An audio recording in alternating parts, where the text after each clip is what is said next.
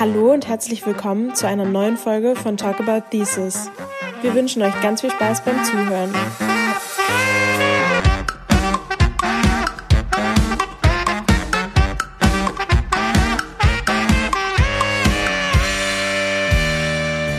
Hallo und herzlich willkommen zur neuen Folge von Talk About Thesis.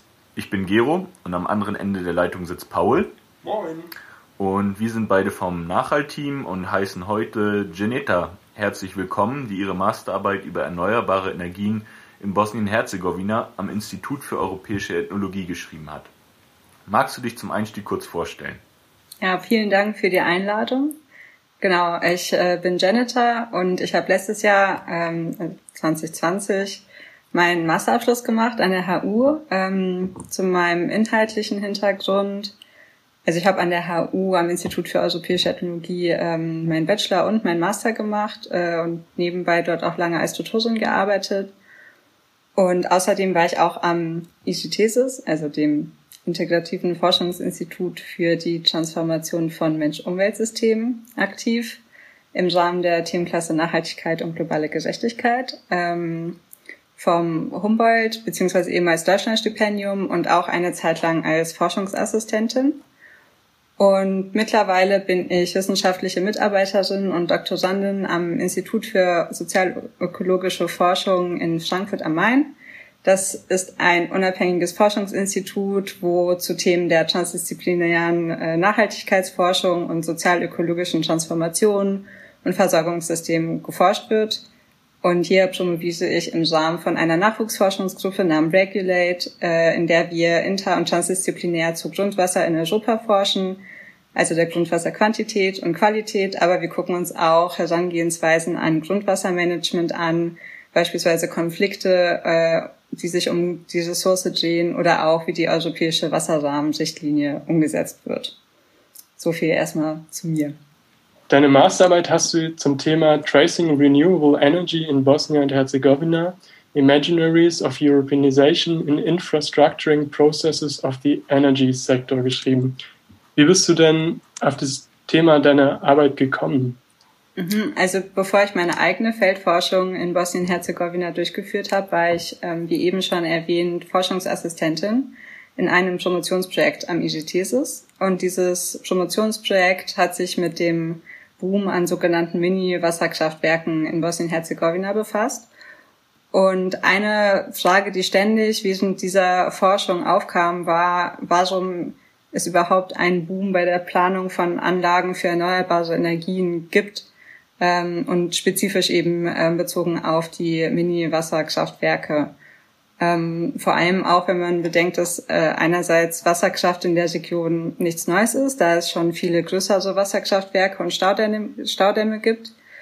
Ähm, aber auch bei andere gesellschaftliche Themen sehr, sehr viel präsenter diskutiert werden auch. Also Arbeitslosigkeit, Migration, äh, Brain Drain ins westliche Europa, korrupte PolitikerInnen, ähm, Versöhnungsprozesse ähm, und da war eben die Frage, wie kommt das überhaupt, dass das jetzt äh, da so präsent ist als Thema oder präsent wird als Thema ähm, Wasserkraftwerke und übergeordnet erneuerbare Energien. Und das hat mich sehr beschäftigt während dieser Forschung und weil die Forschung ähm, sehr gut in meinen eigenen Stud äh, also Studienverlauf gepasst hat, weil ich da kurz davor meine Bachelorarbeit ähm, abgegeben und verteidigt hatte und dann meinen Master angefangen habe an der HU, war es quasi ähm, die Idee, mich mit diesem Thema durchgängig ähm, in meinem Master zu beschäftigen. Und ähm, da bin ich aber eben spezifisch von den Mini-Wasserkraftwerken ähm, etwas weggegangen und habe mir da eben die äh, übergeordnete Ebene angeguckt, wie überhaupt erneuerbare Energiepolitik gemacht wird vor Ort. Ähm, und ich habe das auch gut in ähm, ja, sag ich mal, die Studiumsplanung einbauen können. Also es gibt ähm, im Master Europäische Ethnologie so ähm, zwei größere Module, die sich mit Forschungsprojekten beschäftigen.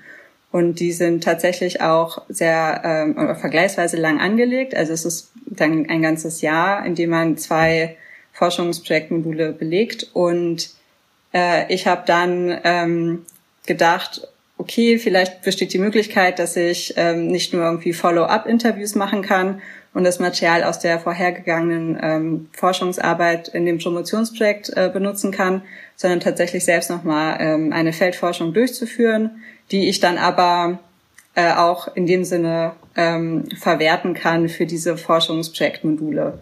Und ich habe dann tatsächlich auch, bevor ich die Masterarbeit geschrieben habe, zwei Hausarbeiten äh, noch zu dem Thema oder zu anderen Aspekten des Themas geschrieben, die eben schon mal erste Ergebnisse der Feldforschung irgendwie adressiert haben. Und so hat sich das eigentlich relativ äh, glücklich für mich äh, äh, und sehr kontinuierlich ergeben. Hast du denn, hast du auch persönliche Verbindungen zu dem Land? Wie kommt es, dass du da so, so ja. deinen Fokus gesetzt hast? Mhm. Ja, das sollte ich dazu sagen. Also ich bin ähm, in den, äh, als Forschungsassistentin angestellt worden in dem, in dem Promotionsprojekt, weil ich die ähm, lokale Sprache spreche. Also ich habe selbst biografische Bezüge nach Bosnien-Herzegowina ähm, und deshalb ähm, wurde ich da eben für ähm, die Übersetzung von Interviews, aber auch für eben die Forschungs, äh, ja, Feldforschungsassistenz im weitesten Sinne ähm, äh, mitgenommen, quasi auf die Feldforschung. Also ähm, alle möglichen Textarbeiten, ähm, Recherche, Telefonate ähm, durchzuführen und da die Promotionsstudentin zu unterstützen. Und das war für mich auch sehr überraschend, dass überhaupt ein ähm, Forschungsthema und ein Promotionsthema zu Umweltthemen in Bosnien durchgeführt wird. Ähm, denn die meiste beziehungsweise die prominenteste Forschung zu Bosnien-Herzegowina ähm, auch teilweise anthropologische und ethnografische Forschung findet eher zu anderen Themen statt. Also es sind dann Themen der ähm, Transformationsprozesse von vom postsozialistischen Transformationsprozessen von dem Zusammenleben in einer multiethnischen Gesellschaft, ähm, Formen von Staatlichkeit, die adressiert werden. Aber Umweltthemen fehlen bisher noch so ein bisschen ähm, in dieser ja eigentlich sehr großen ähm, und wichtigen Rolle in der Gesellschaft dort. Und deshalb war ich da sehr froh, aber auch überrascht, ähm, dass ich damit, äh, dass ich da ein Forschungsprojekt damit beschäftigt und wollte eben daran anknüpfend äh, auch für mich verstehen, auch aus einem gesellschaftlichen Interesse, ähm, wie Umweltthemen ähm, oder Umwelt organisiert ist, ganz vereinfacht gesagt. Also wie, ähm, wie wird der Energiesektor beispielsweise oder der Umweltsektor überhaupt strukturiert? Ähm, was sind die Akteure, die da überhaupt tätig sind in dem Feld? Ähm, und wie funktioniert das Ganze, die ganzen politischen Prozesse, ähm, die Einbindung von der lokalen Bevölkerung ähm, und so weiter. Du hast es jetzt gerade schon angeschnitten. Ähm, Bosnien-Herzegowina ist ein Land, in dem in der jüngeren Vergangenheit sehr, sehr viel passiert ist. Ähm, kannst du einen, ja, zum Einstieg so einen kurzen Überblick über das Land geben? Ähm, auch, ja, geschichtliche Ereignisse und der Bezug zu deiner Forschung? Äh, Bosnien-Herzegowina so in der Form, wie wir es heute kennen, ähm, existiert eigentlich erst seit knapp 25 Jahren. Ähm, denn vor 25 Jahren wurde der bosnische Bürgerkrieg äh, beendet äh, mit dem ähm, Daytoner Friedensabkommen, der eben eine neue Konstitution von Bosnien und Herzegowina ähm, beinhaltet. Und ähm, diese Konstitution äh, teilt ähm, oder hat die ganze gesamte administrative politische Struktur des Landes eigentlich komplett umgeworfen ähm, im Vergleich zu wie es eben vor den Kriegen ähm, als Teil von Jugoslawien bestand. Äh, beispielsweise heißt es, dass es in Bosnien-Herzegowina zwei Entitäten gibt. Das ist einmal die Föderation Bosnien-Herzegowina und die Republika Srpska, ähm, die quasi unter dem Staat Bosnien-Herzegowina ähm, administrativ liegen und die ähm, semi-autonom Entscheidungen treffen über bestimmte Bereiche, äh, die sie nicht miteinander größer absprechen müssen, beziehungsweise die auch nicht unter staatlichen Gesetzen ähm, äh, stehen ähm, und verankert sind. Äh, das sind beispielsweise die Bereiche Gesundheit, Bildung, aber eben auch Energie und Wasser. Das heißt, ähm, es sieht so aus, dass es eben auf der staatlichen Ebene keine Gesetze gibt, die Umweltpolitik oder Wasserpolitik näher festlegen für beide Entitäten gleichermaßen, sondern das passiert ähm, die tatsächliche Auslegung ähm, der Politik in den jeweiligen Bereichen passiert tatsächlich sehr entitätsgebunden und auch auf so eine Art und Weise, dass ähm, die beiden Entitäten sich nicht äh, groß absprechen müssen. Beziehungsweise anders formuliert, es bestehen teilweise einfach Diskrepanzen.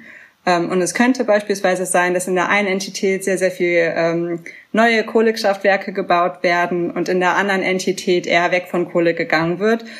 Und das hätte äh, auf staatlicher Ebene keine ähm, ja, gesetzlich verankerte Rahmung, die das irgendwie festlegt, dass beide Entitäten äh, energiepolitisch oder umweltpolitisch in ähnliche Richtungen gehen. Ähm, und das ist eben ähm, vielleicht auch eine gute, eine gute Überleitung dazu, ähm, wie mich das in der eigenen Feldforschung ähm, quasi beschäftigt hat. Denn ich habe, ähm, das muss ich dazu sagen, auch nur in der einen Entität tatsächlich geforscht. Also schon unter Rückbezug von den Dingen, die auf der staatlichen Ebene passieren. Denn es gibt schon bestimmte Gremien oder bestimmte Personen, die beispielsweise EU-Politiken irgendwie runterbrechen in die Entitäten, so eine Art Vermittlerposition innehaben. Ähm, aber ich war eben hauptsächlich in den Ministerien ähm, ähm, forschen, also das heißt konkret mit den Methoden der teilnehmenden Beobachtung, die eben in der einen Entität die ähm, ja den Energie- und den Umweltsektor ähm, strukturieren. Und Gleichzeitig ähm, hat es auch gemacht, dass ich mich sehr extensiv äh, in diese konstitutionellen Aspekte auch einlesen musste und die erstmal verstehen musste, bevor ich überhaupt ins, ähm, ins Feld gegangen bin und die Feldforschung angefangen habe. Ähm, denn das strukturiert natürlich maßgeblich, ähm, welche Akteure da überhaupt für welche Dinge zuständig sind. Und das ist, und selbst das, also diese Zuständigkeiten sind teilweise auch äh, ungeklärt. Also beispielsweise wer die Konzessionsvergaberechte für bestimmte ähm, Energieinfrastruktur ausgibt. Ob das jetzt ähm, auf der äh, Ebene der Ministerien in der Entität stattfindet oder ob das auch unterhalb der Entitäten, denn in der einen gibt es noch Kantone, die so ähnlich funktionieren wie die Kantone in der Schweiz, ähm, die auch nochmal andere Gesetze teilweise haben ähm, und da nochmal andere ähm, Regularien festlegen. Ähm, und das hat das Forschungsfeld äh, sehr komplex gemacht. Ähm, andererseits auch nicht komplexer als sonst wo, denn ähm, so eine ja, Energiewende ist nicht so leicht zu planen und auch nicht so leicht umzusetzen, würde ich mal sagen, äh, egal in welchen staatlichen Kontexten. Wie ist denn die aktuelle Lage momentan heute, beziehungsweise in der Zeit, als du dort warst, eine Forschung zu betreiben. Ähm, und auch im Hinblick auf die Energiepolitik oder die, die Lage der Energien generell. Also ähm, Bosnien-Herzegowina hat eine sehr lange Tradition ähm, ähm, mit Kohlekraftwerken ähm, und auch in größeren Wasserwerken. Also das sind tatsächlich so die klassischen sehr, sehr großen Staudämme, ähm, die zu der Zeit Jugoslawiens vor allen Dingen gebaut wurden. Und das ähm, ändert sich. Ähm, es ändert sich äh, nicht so schnell, es ändert sich eher langsamer.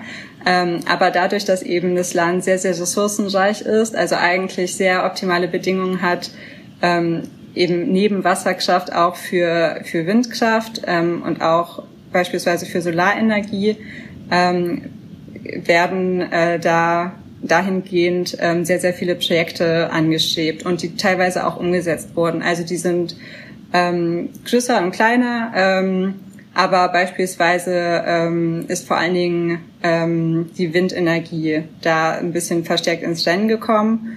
Ähm, aber dennoch äh, bleibt Kohle eigentlich der Hauptenergieträger, wobei sich Bosnien-Herzegowina als ähm, Gesamtstaat auch bestimmten Politiken verpflichtet hat, die andere Länder in der EU auch umsetzen. Also beispielsweise dieses das Ziel anstreben, 42 Prozent des Energiemixes ähm, aus erneuerbarer Energie zu speisen.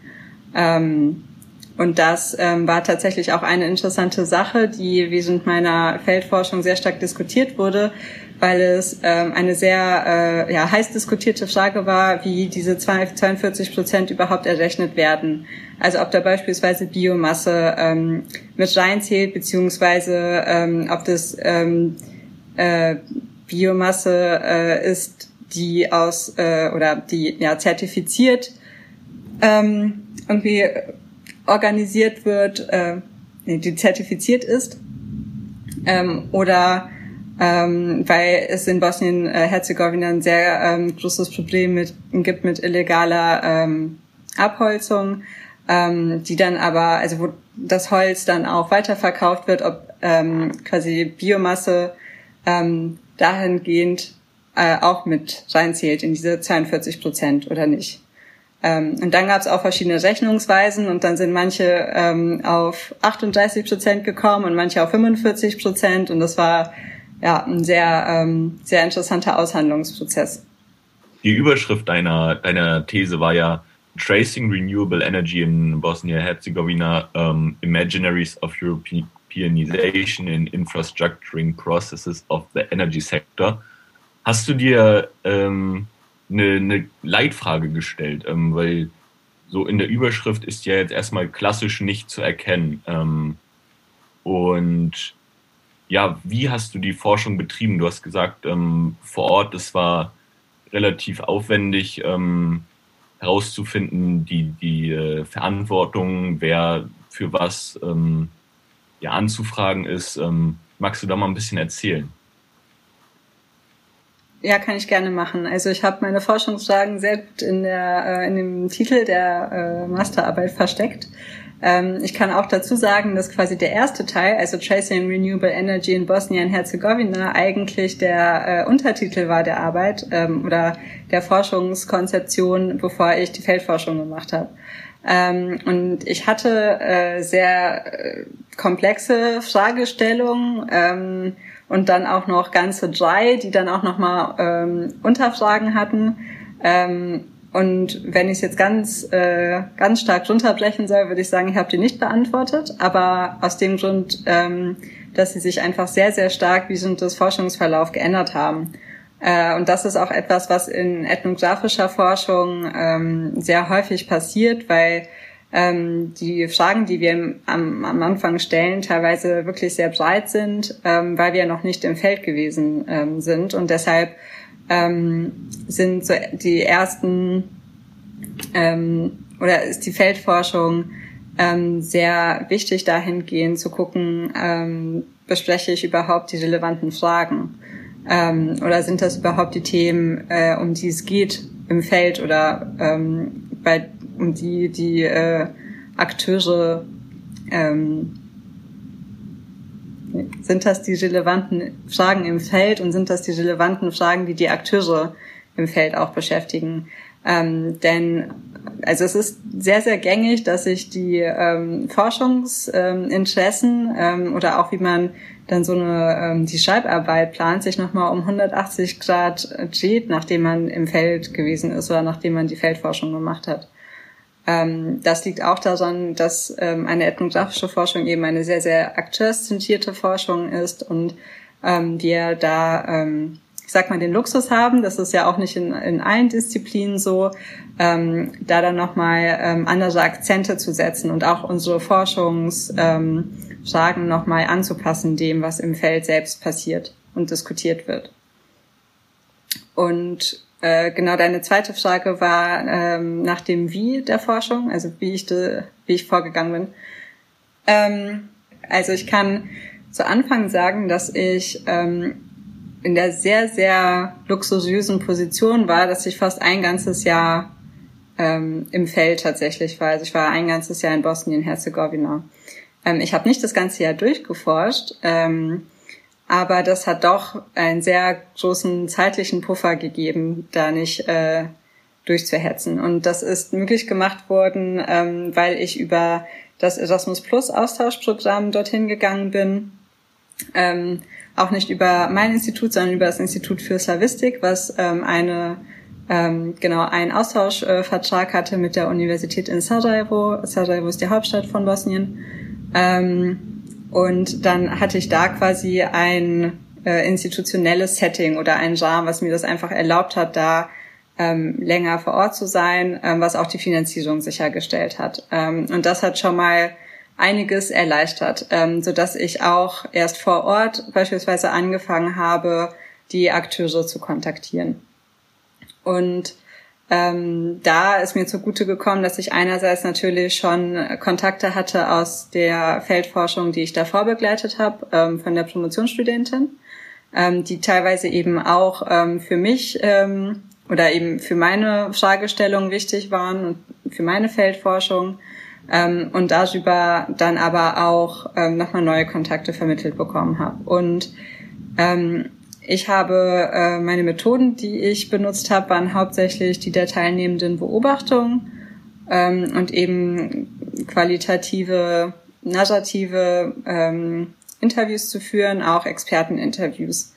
Ähm, und die teilnehmende Beobachtung habe ich vor allen Dingen ähm, in zwei relevanten Ministerien gemacht im Feld und auch bei äh, Policy Workshops, ähm, die von internationalen Organisationen ähm, gegeben wurden, wo es darum ging, ähm, bestimmte Politiken zu ähm, besprechen mit den ähm, staatlichen Autoritäten in den Bereichen. Und zusätzlich habe ich dann noch Interviews geführt, also einerseits mit den Beamten, die in den Ministerien gearbeitet haben, einfach um nochmal bestimmte Abläufe in den Ministerien selbst zu vertiefen.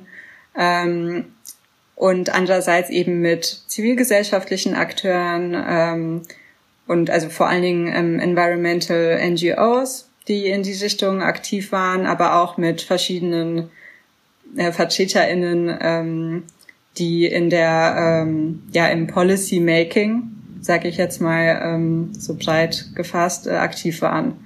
Ähm, das hat auch teilweise internationale Organisationen mit eingeschlossen, die ähm, mit bestimmten ähm, Aufträgen ähm, sowohl in der Infrastrukturplanung als eben auch in dem Policymaking ähm, in Bosnien ähm, vor Ort aktiv waren. Ich fand es interessant, dass du erzählt hast, du hast ähm, teilnehmende Beobachtung gemacht vor Ort und zwar in Ministerien. Wie muss ich mir das denn vorstellen? Ähm, bist du da hingegangen und hast dich reingesetzt und zugeguckt, was passiert? Oder wie genau ist es ähm, abgelaufen? Ja, also ich musste mich erstmal vorstellen. Also ich äh, bin da nicht einfach so hereinspaziert. Ähm, und ich habe davor natürlich die Person ähm, oder die zuständigen Personen, die irgendwie für bestimmte Departments beispielsweise zuständig waren, einfach angeschrieben, mich vorgestellt, äh, mein Forschungsinteresse geschildert und eben gefragt, ob es da die Möglichkeit gäbe, entweder ähm, einen Forschungsaufenthalt in der jeweiligen Institution durchzuführen oder sonst, falls nicht, ähm, irgendwie ein Interview zu führen ähm, oder irgendwie das Gespräch zu suchen im weitesten Sinne. Und dann wurde ich tatsächlich auch ähm, ziemlich schnell, das war auch sehr überraschend für mich, ähm, eingeladen von einem der Ministerien und da ähm, habe ich mich dann äh, dem ganzen Team ähm, des einen Departments vorgestellt ähm, und dann hat der äh, Teamleader, sag ich mal, oder eben der Ressortleiter ähm, das irgendwie mit der äh, Ministerin geklärt, dass ich da länger ähm, Zugang bekomme. Ähm, Zugang in dem Sinne, dass ich da einfach ähm, präsent sein kann in den Büros und mit den MitarbeiterInnen äh, sprechen konnte. Ich habe natürlich nicht Zugang bekommen zu ähm, den Datenarchiven ähm, oder irgendwie zur vertrau zu vertraulicher äh, Kommunikation oder ähm, auch zu bestimmten äh, Dokumenten, ähm, Entscheidungen ähm, und so weiter, die tatsächlich so ähm, äh, sehr stark politische äh, Prozesse beeinflusst haben. Ähm, genau. Oder auch die Kommunikation zwischen dem Ministerium und den ähm, parlamentarischen Abgeordneten oder so. Sowas konnte ich natürlich nicht einsehen. Ähm, aber mein, ähm, mein Forschungsalltag sah tatsächlich so aus, dass ich einfach jeden Tag ähm, ins Büro gegangen bin, ähm, bei, in den jeweiligen Ministerien äh, und da einfach einen Platz zugewiesen bekommen habe und dann saß ich da einfach äh, und habe ähm, das Geschehen beobachtet. Ähm, oder auch an Diskussionen teilgenommen. Ähm, es gab ganz viele Kaffeepausen, äh, an denen ich äh, mit eingeladen wurde, die mit den ähm, Beamten zu verbringen ähm, und Mittagspausen. Ähm, manchmal wurde ich auch mitgenommen ähm, in äh, oder zu cross-sektoralen Chefen ähm, oder also zu Chefen mit anderen ähm, Repräsentantinnen von anderen Ministerien, äh, um zu protokollieren, weil ich immer mein Laptop dabei hatte, ähm, um eben meine Feldnotizen zu schreiben und äh, genau, so, so fing das alles an. Du hast ja dann relativ lange Zeit für die Feldforschung vor Ort aufgebracht und hast ja gerade gesagt, du warst regelmäßig in den Büros. Ich stelle mir vor, dass du dann ja irgendwann die Leute total gut kennst und da einen super guten Draht zu den Menschen hast. Ähm, wie, wie hat es denn de, deine Feldforschung auch vorangebracht, ähm, da so viel Zeit mit den Menschen zu verbringen und auch irgendwie vielleicht tiefere Beziehungen zu knüpfen? Also von tieferen Beziehungen in dem Sinne würde ich, glaube ich, nicht sprechen. Ähm, aber ich hatte ähm, trotzdem eigentlich zu den meisten einen sehr, sehr guten Draht. Ähm, ähm, aber das kam, glaube ich, auch daher, dass ähm, die sich auch einfach gefreut haben, dass eine Person, ähm, die der jüngeren Generation angehört oder die auch ähm, einer ähm, Nachkriegsgeneration im weitesten Sinne angehört, ähm, gesellschaftlich an diesen Themen interessiert ist. Denn es ist ja so, dass viele junge Leute ähm, eher das Land verlassen wollen. Ähm, und da ist es, denke ich, eher selten, dass sich ähm, ähm, ja, dass sich äh, postmigrantische Menschen, die vielleicht woanders leben, ähm, Bosnien-Herzegowina aber so gesellschaftlich interessiert und auch ähm, in professionellen Kontexten zuwenden. Ähm, das ist ähm, würde ich einschätzen, auch ein Grund, weshalb ähm, ich so guten äh, Feldzugang bekommen habe. Denn es ist natürlich gar nicht verständlich, dass ähm, so Ministerien ähm, Masterstudies einfach so sein lassen ähm, und beobachten lassen.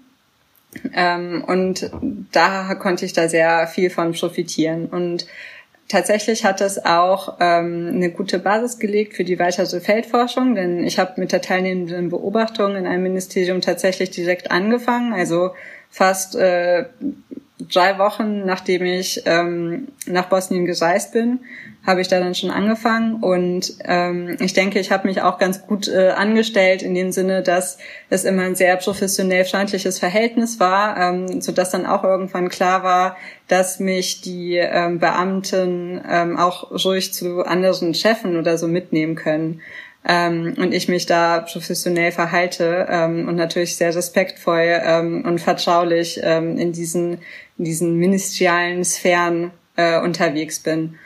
Und dann haben sich natürlich ganz viele andere Forschungskontakte darüber geknüpft. Also es war tatsächlich so, dass ich zufällig, ähm, weil ich im Büro war und weil vielleicht auch ähm, nicht so viele andere Personen zu dem Zeitpunkt im Büro waren, zu einem Policy Workshop mitgenommen wurde, ähm, weil sie dachten, na, vielleicht könnte mich das ja auch interessieren. Ähm, da ging es um den National Energy and Climate Action Plan, ähm, der da angefangen wurde, ähm, ähm, diskutiert zu werden.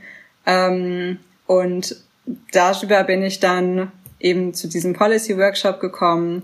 Ähm, es gab auch ein Energiegipfeltreffen, an dem ich teilgenommen habe, weil ich da ähm, auch die Einladung von ähm, einer ähm, verbeamteten Person äh, zugeschickt bekommen habe ähm, und das dann eben mit dem Ressortleiter abgesprochen habe dass es gar kein Problem war und ich musste auch nur die Reisekosten selbst zahlen und aber nicht äh, ähm, da quasi die ähm, ähm, ja, Unterkunftskosten zahlen und ähm, genau, also dahingehend äh, hat mich das schon sehr weitergebracht. Das war auch sehr hilfreich, weil ich äh, über über dieses Netzwerk dann auch mitbekommen habe, dass einige ähm, Forschungskontakte und auch, also leider auch ein Schlüsselkontakt ähm, unerwartet verstorben ist. Das hätte ich sonst auch nicht mitbekommen, würde ich mal sagen. Ähm, und das hat dann natürlich aber den Forschungsverlauf nochmal geändert.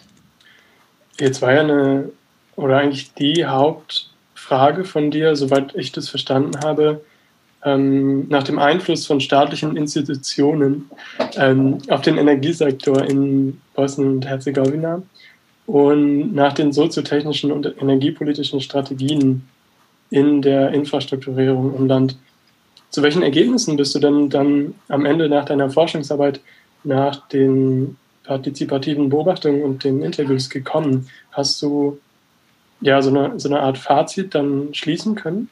Also ein Fazit war, dass ich die Forschung, die sich, die ich für meine Masterarbeit gemacht habe, sehr gut eigentlich als Ausgangsforschung für eine Dissertation geeignet hätte, weil sich da nochmal ganz, ähm, also der Fokus einfach verschoben hat und ähm, auch erst beim Verarbeiten der, ähm, des empirischen Materials aus der Feldforschung eigentlich so äh, Kernthemen gegeben haben, ähm, die ich dann natürlich aber nicht äh, adressieren konnte oder ähm, adressiert habe.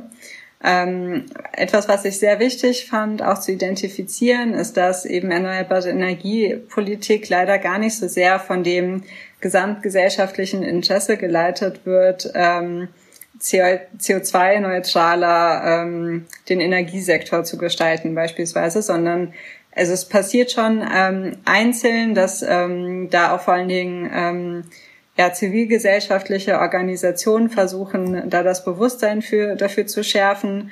Ähm, aber auf einer rein administrativen und technischen Ebene ähm, ist da eben der Europäisierungsprozess ähm, in erster Linie ähm, tragend, ähm, weil sie eben an ganz bestimmte Deadlines auch gebunden sind, bestimmte Resultate vorzulegen. Und dann äh, ist es natürlich ähm, für eine Person, die in so einem Ministerium arbeitet, ähm, bleibt dann tatsächlich neben den ganzen Aktivitäten, die das ähm, mit einschließt, eigentlich fast gar keine Zeit, sich über das äh, Gesamtbild äh, Gedanken zu machen, ähm, ähm, obwohl sie auch ähm, beispielsweise für ähm, ähm, die Energiewende aus vielleicht ganz anderen Gründen sind. Aber es ist dann eben vordergründig, das quasi als administrativen und technologischen äh, Akt äh, zu äh, zu bearbeiten. Ähm, und das hängt natürlich auch damit zusammen, dass Infrastrukturprojekte hauptsächlich von internationalen Geldgebern gefördert werden. Ähm, und dann ist man in so ganz bestimmten Logiken drin, ähm, die es einem nicht erlauben, vielleicht nach äh, Alternativen ähm, zu suchen oder auch auf Alternativen umzuschwenken, also im Bearbeitungsprozess beispielsweise einer Energiewende. Genau, du hast es jetzt gerade schon angesprochen. In deiner Masterarbeit hast du, bin ich der Meinung, äh, den Begriff Green Development Fantasies benutzt. Ähm, also, dass ja die, diese Energiewende eher motiviert wird durch den Beitritt, ähm, durch die Möglichkeit zum Beitritt zur EU, um halt diese Auflagen zu erfüllen und halt weniger durch diese ähm, ja, grünen Fantasien, um es jetzt mal einfach zu übersetzen. Ähm, ja, da ist dann natürlich die Frage im Raum, wie nachhaltig ist dann diese Motivation? Naja, es ist erstmal, denke ich, eine sehr wichtige Frage, ähm, danach zu gucken, wer das überhaupt macht. Ähm, und das wird eben sehr ähm, stark vorangetrieben, eben in diesen staatlichen Autoritäten, die ähm, versuchen, die ähm, EU-Gesetze in die lokalen Gesetze ähm, äh, ja, zu transponieren, sagt man, also einfach in die lokalen Gesetze mit zu integrieren. Und ähm, ich habe ja gerade schon erwähnt, dass das so ein bisschen wie so der Hamster im Rad ist, ähm, so Europäisierungsprozesse. Ähm, ähm, aber auch anderswo. Also da, ich meine, ähm, Bosnien-Herzegowina ist nicht das einzige Land in Europa, welches unter Europäisierungsdruck ähm, steht. Also beispielsweise ähm, gucke ich mir im Rahmen meines äh, des Projekts, ähm, in dem ich jetzt arbeite, an, wie die europäische Wasserrahmenrichtlinie ähm, umgesetzt wird in lokalen Kontexten. Und da sind natürlich auch die EU-Staaten äh, angehalten, bestimmte Regularien zu erfüllen und diese umzusetzen. Und das ist auch in EU-Staaten nicht immer einfach. Also es ist äh, tatsächlich äh, ein Phänomen, was jetzt nicht nur in Bosnien-Herzegowina wichtig ist.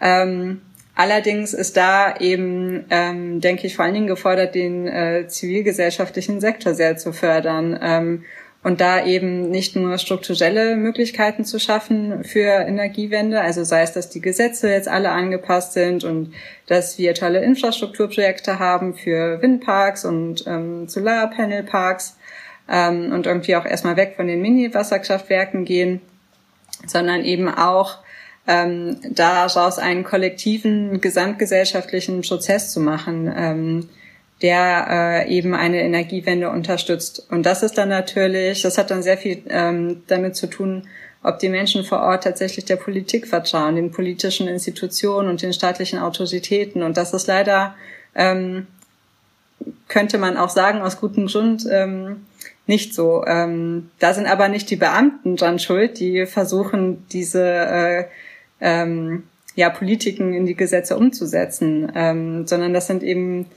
ähm, politische Entscheidungen, die auch ähm, unter ökonomischen Einfluss stehen, ähm, die auch in größere ähm, ja, geopolitische Allianzen einzubetten sind. Denn die Frage ist, ähm, wenn es die EU nicht ist oder nicht wäre, wer wäre es dann, der ähm, eben Bosnien-Herzegowina in diesen Anliegen unterstützt? Ähm, und gleichzeitig, wie schon gesagt, sehe ich da eben auch auf der anderen Seite, dass das Bewusstsein bei den BürgerInnen gestärkt werden muss. Als ich mal meine Feldforschung gemacht habe, war das beispielsweise möglich, dass ähm, du dir als äh, Privatperson Solarpanels auf dem Dach installieren kannst, aber es war nicht möglich, das an das Energienetz anzuschließen. Ähm, und äh, trotzdem wurden Solarpanels teilweise sehr, sehr hoch ähm, subventioniert. Ähm, und diese, diese Prozesse überhaupt aufzudecken ähm, und in diesen größeren Kontext zu setzen, denke ich, ist da ähm, in dem Sinn auch ein sehr hoffnungsvoller Akt, weil das ähm, das eben äh, präsenter macht, äh, vielleicht auch vor Ort. Du hast jetzt gerade schon äh, so schön hoffnungsvoll gesagt, ähm, mit einem Blick auf die Zukunft, so jetzt ganz äh, spontan. Was ist denn jetzt so dein, dein ähm, ja, deine Einschätzung für die Zukunft? Ähm, in welche Richtung entwickelt sich äh, die energiepolitische Lage oder allgemein die, die äh, Lage bezüglich der Energie in Bosnien-Herzegowina? Das ist äh, eine sehr gute Frage. Ich glaube, dazu müsste man eigentlich äh, die Hauptgeld Geldgeber äh, in dem Sektor befragen ähm, und die Personen, die da die politischen Entscheidungen treffen. Also äh, ich bin da ähm, ehrlich gesagt sehr ambivalent äh, gegenüber, aber auch weil ich in sehr, sehr viele Prozesse gar keinen Einblick bekommen habe, so dass ich das gar nicht gut abschätzen kann. Ähm, also ich würde mir natürlich wünschen, dass ähm, in ein paar Jahren ähm, Bosnien-Herzegowina äh, zu 100 Prozent aus erneuerbaren Energien ähm, den Strom bezieht. Äh, das würde ich mir auch für Deutschland beispielsweise erhoffen, aber ähm, ich denke, äh, das, ist, das sind noch äh, langwierige und schwierige Prozesse, bis wir das erreicht haben. Ich glaube, wir sind mittlerweile auch ganz gut durchgekommen und ich würde mal gerne so ein bisschen den Bogen spannen und vielleicht nochmal ganz kurz auf deine Feldforschungsarbeit ähm, vor Ort zurückzukommen. Gab es Schwierigkeiten die du, die dir begegnet sind, an die du vorher nicht gedacht hast? Oder auch Fragen, die du nicht beantworten konntest? Das hast du ja vorhin schon ein bisschen angesprochen. Was waren denn da so Sachen, die, ja, die offen geblieben sind? Also ähm, eine Schwierigkeit, die aber gleichzeitig auch sehr viel Freude bereitet, ist, während ethnografischer Forschung sehr flexibel zu sein. Ähm, also flexibel inhaltlich, weil es sein kann, dass im Forschungsfeld ganz andere Dinge thematisiert werden oder wichtig sind, die, an die man davor nicht gedacht hatte. Ähm, aber eben auch flexibel zu sein, was die Forschungszugänge angeht. Ähm, also ich, ich habe ja beispielsweise ähm, vorhin schon erwähnt, dass ich ganz zufällig erfahren habe, dass ein Schlüsselkontakt von mir unerwartet verstorben ist, zwei Wochen bevor ich mit ihm einen Termin hatte, der klärt, wie inwiefern ich bei ihm im Ministerium teilnehmen beobachten kann. Äh, und zu dem Zeitpunkt war ich schon einige Monate vor Ort. Äh, und das war natürlich schockierend. Ähm, und es war aber gleichzeitig auch klar, dass die Forschung, wie ich sie eigentlich geplant hatte, ähm, nicht so passieren wird. Und das hat den ganzen Forschungsverlauf geändert. Ähm, und aber so eine Feldforschung ist ja nicht geradlinig und in allen Aspekten planbar. und man sollte da auf jeden Fall bereit sein, flexibel zu reagieren. Das ist aber teilweise echt sehr schwierig. Ähm, und ich meine, das war jetzt ein Extrembeispiel, aber das kann man auch an anderen kleineren Dingen vielleicht festhalten. Also ich wollte zuerst eine Methode ähm, probieren, die sich Mental Mapping ähm, nennt oder Mental Maps, also dass meine Interviewpartner so bestimmte Dinge aus dem Inter Interviewkontext ähm, auf einem Blatt Papier aufzeichnen. Ähm, und das hat wirklich gar nicht funktioniert. Also es ist gar nicht äh, angeschlagen und dann habe ich das auch einfach weggelassen. Und das war dann in Ordnung, aber es hat dann eben meine Methoden nochmal verändert. Oder ähm, ich wurde beispielsweise nach dem ähm, Energiegipfeltreffen, was ich vorhin erwähnt hatte, ähm, spontan von anderen TeilnehmerInnen ähm, äh, mitgenommen mit dem Auto zurück nach Sarajevo. Ähm, sonst hätte ich noch ähm, fünf Stunden auf den nächsten Bus warten müssen. Und das war total nett. Äh, und super, aber dann saß ich auf einmal mit ähm, Personen im gleichen Auto, ähm, die wichtige Akteure sind äh, in dem Feld und äh, wo ich gedacht hatte, ich äh, kriege nie äh, einen Kontakt zu denen. Ähm, und dann fragst du dich schon, ähm, okay, äh, die Informationen, die du jetzt im Auto mitkriegst, äh, die, äh, wie sich die Akteure äh, oder wie sich die Personen unterhalten, und auch sehr ungefiltert austauschen, sind das jetzt Informationen, die ich verwenden kann in der Forschung, aber ich kann sie jetzt auch nicht äh, komplett äh, ähm, verlernen oder vergessen. Ähm, und frage ich jetzt die Person aus, also kann ich eigentlich wie ein äh, Mini-Interview führen, bloß im Auto und ähm, ist es aber ganz klar, dass es eigentlich so ein ähm, privater äh, Rahmen ist ähm, und ähm, solche Fragen ähm, eine Schwierigkeit war eben auch, dass die Fragen sehr, sehr groß waren, die ich gestellt habe und dass ich mir da in dem Sinne auch selbst äh, so ein bisschen das Bein gestellt habe, dass ich ähm, die gar nicht beantworten kann ähm, und dann eben aber nochmal anpassen musste. Das ist auch total normal, ähm, aber es ist eben teilweise auch schwierig, weil ähm, davon dann eben abhängt, was die nächsten, wie man die nächsten ähm, Schritte plant im Forschungsverlauf. Ähm, und es war auch äh, eine Schwierigkeit, einfach ähm, mit der sehr, sehr großen Fülle an empirischem Material umzugehen. Also ähm, ich meine, ich habe sehr, sehr lange Teilnehmer beobachtet. Das, hat, äh, das heißt, ich hatte sehr viele, viele, viele, viele Seiten an Feldnotizen. Ähm, und ich hatte äh, am Ende, wenn ich mich richtig erinnere, 23 Interviews geführt und die ich alle gar nicht in der Abschlussarbeit irgendwie mit einbringen konnte. Ähm, und das ist auch eine Schwierigkeit, wie man eben mit dem, mit dem empirischen Material umgeht. Also ich denke, es ist äh, nicht so gut, wenn man zu wenig hat, äh, so dass man keine Aussagen treffen kann. Aber es ist vielleicht auch nicht immer hilfreich, äh, sehr, sehr viel zu haben, ähm, als eigentlich äh, nötig ist, um Aussagen zu treffen. Da hast du gerade schon sehr schön übergeleitet ähm, in die nächste Frage. Äh, und zwar, ist unsere Zuhörerschaft ja größtenteils studentisch äh, und viele stehen auch oder müssen äh, im Rahmen ihres Studiums ja auch irgendwann eine äh, Abschlussarbeit schreiben, ob es nun Bachelor oder Master ist. Ähm, hast du irgendwelche Tipps äh, zum Schreiben einer solchen These? Ähm, ja, ich denke, ich habe sehr viele Tipps, äh, weil ich sehr viele Erfahrungen da gemacht habe insgesamt. Äh, also mein Nummer eins Tipp wäre sich einfach mit Menschen zu umgeben, die äh, in dem Schreibprojekt sehr unterstützend sind. Also das können KommilitonInnen sein, die Teile der Abschlussarbeit lesen und kommentieren. Das können auch SchauerInnen sein, die einmal zum Spazierengehen äh, abholen oder einmal bekochen und so verhindern, dass man komplett in einem Tunnel landet. Ähm, wobei manchmal so ein Schreibtunnel auch nicht so schlecht ist. Ähm, aber es ist immer äh, eine Sache der Ausgewogenheit, denke ich. Ähm, mir persönlich hat vor allen Dingen auch meine Familie geholfen, ähm, denn ich habe die äh, meine Abschlussarbeit äh, in der im ersten Covid-19-Lockdown geschrieben ähm, und dann habe ich bei ihnen Zuflucht gesucht äh, und das war ähm, sehr sehr gut ähm, und da hat mir auch besonders meine Mutter geholfen, die ich dann auch mit sehr sehr vielen Fragen löchern konnte, was bestimmte Übersetzungen von von ähm, von ähm, aus dem Bosnischen ins Deutsche angeht ähm, weil ich die Interviews ähm, oder auch weil die Feldforschung hauptsächlich auf Bosnisch stattgefunden hat. Ähm, ich aber auch äh, erstaunlicherweise äh, Interviews auf Deutsch teilweise sogar geführt habe. Und genau, was das Schreiben ähm, als äh, quasi Aktivität angeht, äh, hilft es, denke ich, immer sich zu vergegenwärtigen, dass Abschlussarbeiten ja auch ein ganz bestimmtes Genre sind ähm, manchmal hilft es da beim Schreiben einfach dran zu denken, ähm, dass man mit der Abschlussarbeit zeigen soll, dass man wissenschaftlich arbeiten kann, um einen bestimmten Universitätsabschluss zu erlangen.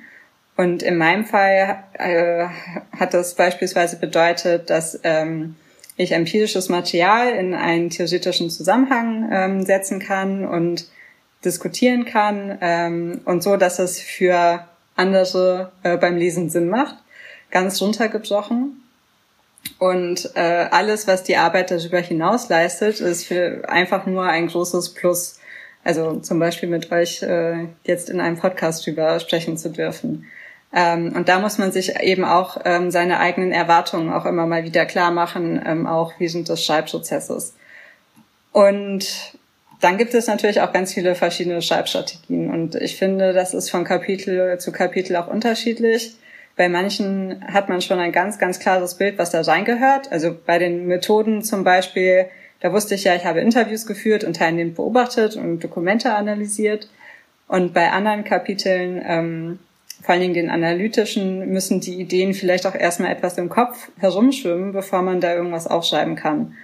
Ähm, und wenn man da irgendwann nicht weiterkommt, kann man sich auch Menschen suchen, denen man so ganz spezifische Deadlines kommuniziert, die man sich selbst setzt. Also mir hat es sehr geholfen, beispielsweise zu wissen, okay, nächsten Dienstag hat meine Freundin XY Zeit, Textteile zu lesen und zu kommentieren.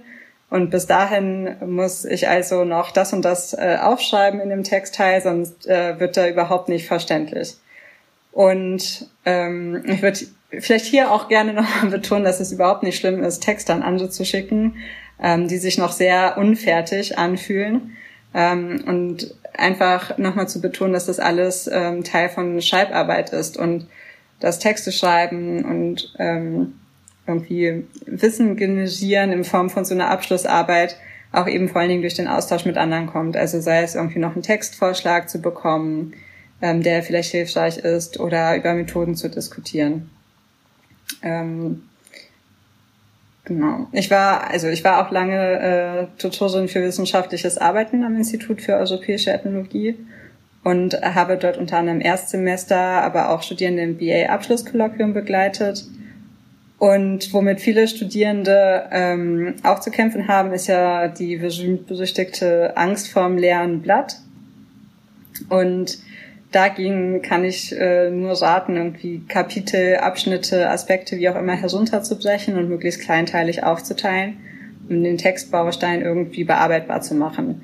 Ähm, und da eben dabei anzufangen mit dem, was man weiß. Also ich wusste beispielsweise nach der Feldforschung, okay, ich muss auf jeden Fall in einem Kapitel Wissenspraktiken und Datenverfügbarkeit adressieren. Und in diesem Zusammenhang kann ich total gut diese äh, und jene Feldnotiz benutzen oder ähm, das an einem Interviewausschnitt zeigen.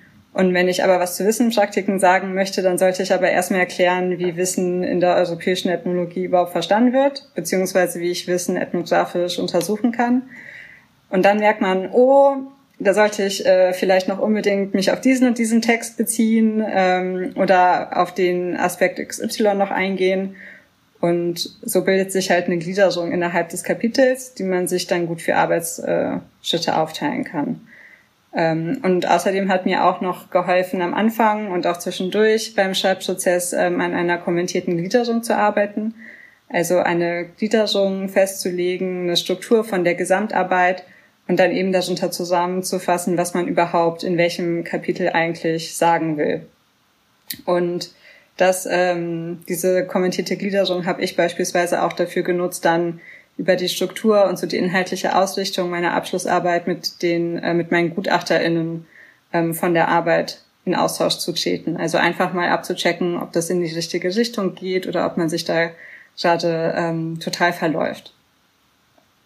Ja. Habt ihr denn Tipps zum Schreiben von Abschlussarbeiten? Noch nicht. Wir haben nämlich beide noch keine geschrieben, aber man merkt auf jeden Fall, dass du definitiv Erfahrung hast und die Tipps hören sich wirklich super, super wertvoll an. Also äh, wir stehen aber bei, beide kurz davor, jetzt ähm, unsere Bachelorarbeit anzufangen. Deswegen, also die Folge werde ich mir definitiv nochmal im Nachhinein anhören und den einen oder anderen Tipp selber benutzen. Sehr, sehr cool. Vielen Dank auf jeden Fall dafür, auch im äh, Sinne der Zuhörerschaft, denke ich mal. Ähm, Ja, und dann sind wir eigentlich auch schon bei der letzten Frage angelangt. Ähm, was machst du denn jetzt persönlich nach deinem Abschluss? Ich äh, forsche weiter an Umweltthemen. Ähm, und da äh, schätze ich mich sehr glücklich, dass ich das weiterhin tun darf, eben hier im Institut für sozialökologische Forschung in dem Projekt zu Grundwasser. Ähm, und meine ähm, Masterarbeit und auch meine Feldforschung, die ich für die Masterarbeit durchgeführt habe, ähm, waren da sehr, sehr ähm, aufbauend, ähm, auch für die Arbeit jetzt hier.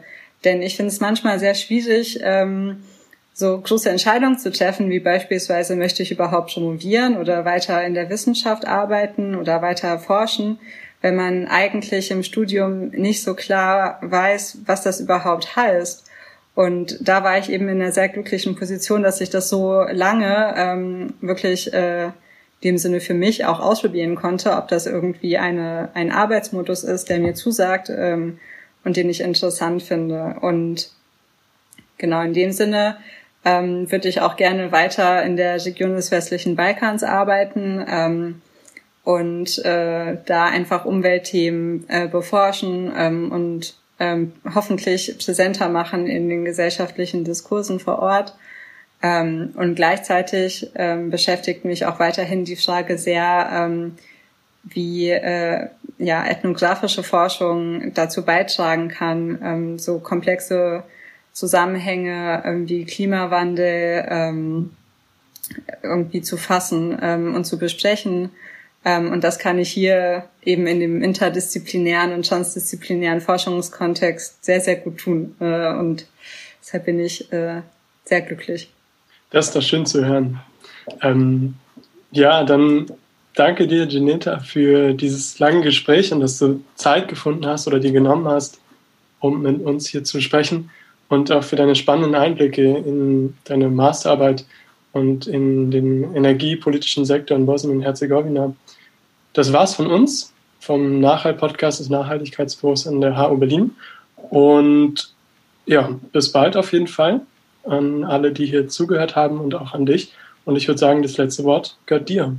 Ja, vielen, vielen Dank auch an euch, dass ihr das Gespräch gesucht habt ähm, und äh, meine Masterarbeit gelesen habt und mir diese ganzen Fragen gestellt habt. Äh, ich hoffe, ich konnte ähm, durch meine Einblicke ähm, irgendwen äh, inspirieren ähm, oder auch mit den Tipps vielleicht sogar weiterhelfen, wenn man gerade vor einer Schallblockade steht. Ähm, in dem Sinne auch vielen, vielen Dank fürs Zuhören.